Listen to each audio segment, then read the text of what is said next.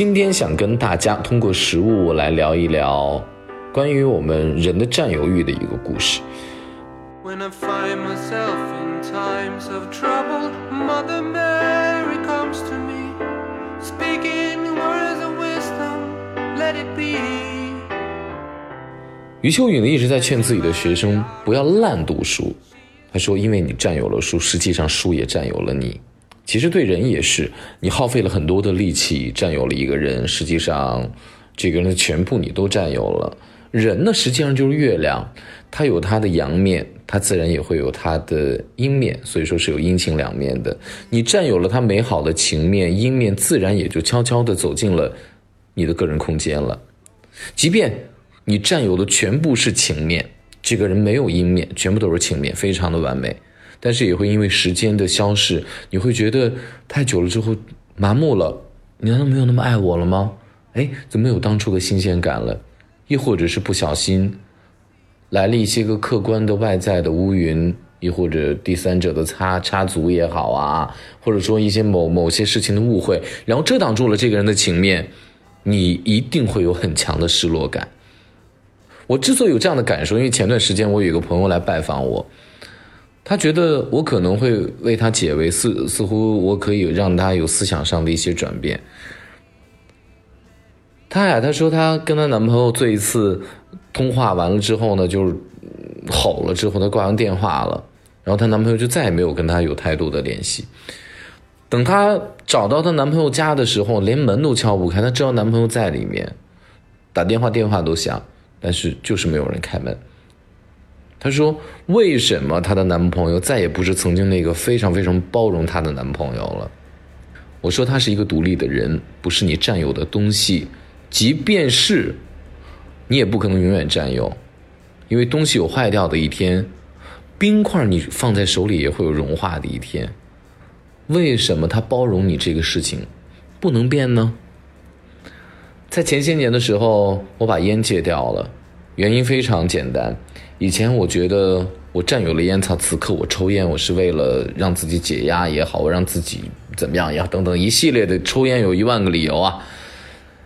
结果最后我发现，实际上我被烟草占有了。为什么？因为烟草控制了我，我会为它上瘾。然后呢，我时刻在找这个抽烟的地方，然后时刻在找这个一起抽烟的人。没有火的、没有火柴的时候，或没有烟的时候，我会非常的着急。呃，所以我最后是被烟草挥之即来，挥之即去。其实就像我们聪明的人类，我现在要讲食物跟人的这种占有的关系了。就像我们人类非常聪明啊，觉得自己说啊，你这个，我们从几千个物种当中，我们的先祖决定说好，大概四千多年前，我们驯服了小麦，三千多物种或者更多，驯服了小麦，并且骄傲的说，当下我们把小麦已经从两粒培育到若干粒，然后小麦已经成为我们人类依赖的主食，而且它的种植面积大约是十四个英伦三岛，就是说到处。都有小麦，然后到处都能种植，甚至于呃有些国家，比如说日本，好像还研发出了一种麦子是可以防倒伏的，然后呢，它好像是那种麦子那杆儿是比较短的，因为这样的话不容易受到风的侵扰，自然环境等等等等一系列吧。总之就是人类这个科技进步、农业进步的一种智慧。殊不知，麦子驯化的人才是为什么？因为你需要为麦子找水源，然后你要在河边生活。你在河边生活呢，会遭到洪水的侵袭。洪水过后会有大量的动植物的死亡，然后动植物的腐烂会直接引起瘟疫，而这种瘟疫就是人一直难以克服的，可以又导致人大量死亡，像黑死病，像我们讲的 SARS，我们讲的流感等等等等，这一系列的瘟疫，嗯，这个就是人类一直一个很大的敌人。然后你也需要为养殖这些麦子，然后你放弃游牧的，本来人是可以游牧的，放弃这种游牧的远方的诗一样的生活方式。然后你需要看护它，你还得在旁边盖房子。你盖了房子之后呢，房子大小、楼高楼低，你要跟别人结婚的时候呢，你又没有房啊，等等等等，一系列的关于贫富差距、关于攀比的、关于人的等级的划分。关于疾病的，关于各种文化冲突的，等等等等，这种问题就接踵而至了。而且无法消除，过去没有，将来也没有办法消除。余秋雨先生他举了一个例子，他说，就像小孩子去春游一样，有一个小孩停下来了，